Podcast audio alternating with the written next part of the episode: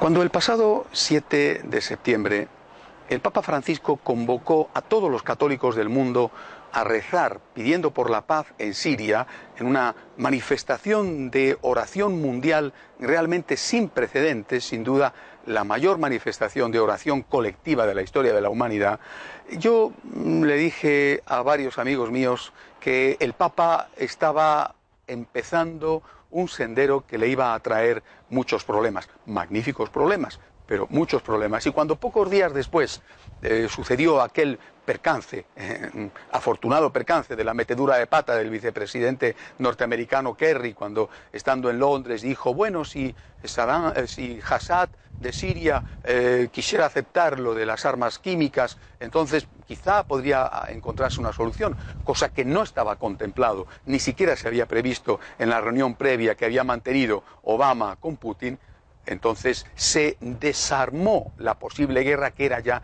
inmediata. Bueno, en ese momento comprendí perfectamente que no tardarían mucho en pasarle la factura al Papa Francisco. No se acaba con un negocio tan suculento como una guerra mundial sin que haya consecuencias para aquel que le pone fin.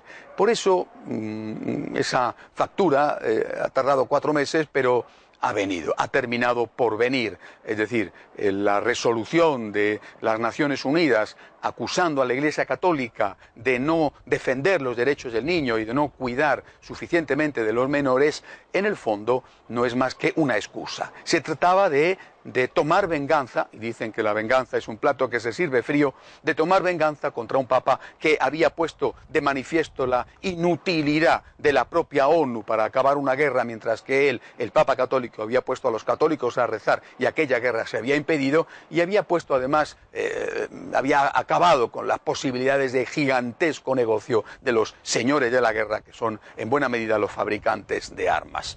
La factura tenía que venir, la factura ha venido. Lo de menos son los niños, seamos realistas, no se trata de que la Iglesia no esté cuidando de los niños. Es verdad, es cierto, por desgracia, que ha habido delitos de abusos de menores por parte de clérigos. En comparación con respecto al número de sacerdotes, un pequeñísimo porcentaje y en comparación con lo que sucede en otras profesiones, lo mismo. Por lo tanto, no es eso lo que motiva de verdad a la ONU. Es, insisto, pasarle una factura a la Iglesia. Y además se ha puesto de manifiesto también en el hecho de que, de paso, la ONU ataca y critica al Vaticano porque no cede en la cuestión del aborto. Yo creo que con esta resolución se ha puesto fin a un idilio. Se ha puesto fin a ese idilio que comenzó cuando llegó al frente de la Iglesia Católica el Papa Francisco. Durante años, durante ocho años, los señores del mundo, los poderosos de la tierra, habían intentado acabar con el Papa Benedicto su lucidez, su exactitud a la hora de precisar los conceptos, su valentía, su capacidad de decirnos a todos hay tres principios innegociables que son este, este y este que no se pueden transigir, les había creado muchísimos problemas y había que terminar con este irreductible Papa alemán. Y pensaron que el Papa argentino iba a ser más fácil de manipular. Por supuesto que se equivocaron, pero intentaron cortejarle. Ese cortejo, esos halagos, esos elogios, esos aplausos, esas portadas de revista, desde Time hasta la última Rolling Stone, a mí me parecía como cuando el demonio subió a nuestro Señor a, aquella altura desde la que se veía el mundo entero y le dijo todo esto te lo daré si te postras ante mí y si me adoras. Jesucristo le contestó tajante, solo al Señor tu Dios adorarás. Desde ese momento la sentencia de muerte de Jesucristo estuvo fijada. Tardó un poco, unos meses, pero estuvo fijada. No había querido doblegarse al Señor del mundo, que es el demonio, y se pagó las consecuencias muriendo en la cruz. Cristo venció, por supuesto, venció aunque perdió, venció porque murió y porque resucitó. Y lo mismo le va a pasar al Papa Francisco. No hay que engañarse. Una crítica tan dura, tan injusta, tan manipuladora, no es contra la Iglesia Católica exclusivamente, es también contra aquel que dirige en este momento la Iglesia Católica, el actual vicario de Cristo, el Papa Francisco. No es algo además que se justifique por las cosas del pasado.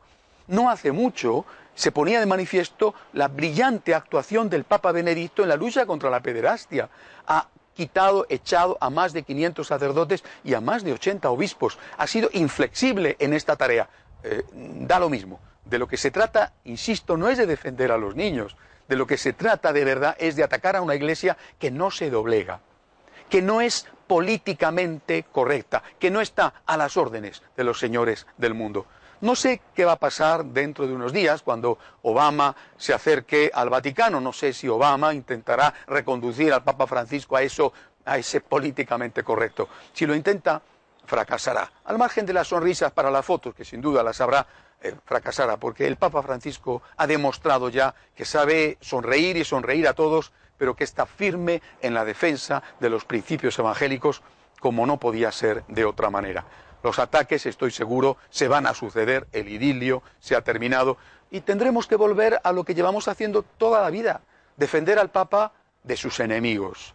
Pero en el fondo es más fácil que lo que hemos estado haciendo en los últimos meses, porque en los últimos meses hemos tenido que estar defendiendo al Papa de esos nuevos amigos, presuntos amigos, que se decían sus amigos y que en realidad estaban bien lejos de querer no solamente el bien de la Iglesia, sino incluso el bien del propio pontífice. Estamos donde siempre, defendiendo a Cristo, defendiendo el mensaje del Evangelio y teniendo que sufrir los ataques que sufrió el propio Cristo, que han sufrido todos. Hay que recordar las cosas terribles que le hicieron a Benedicto XVI y que en el fondo es el gran patrimonio de todos los católicos. Hasta la semana que viene, si Dios quiere.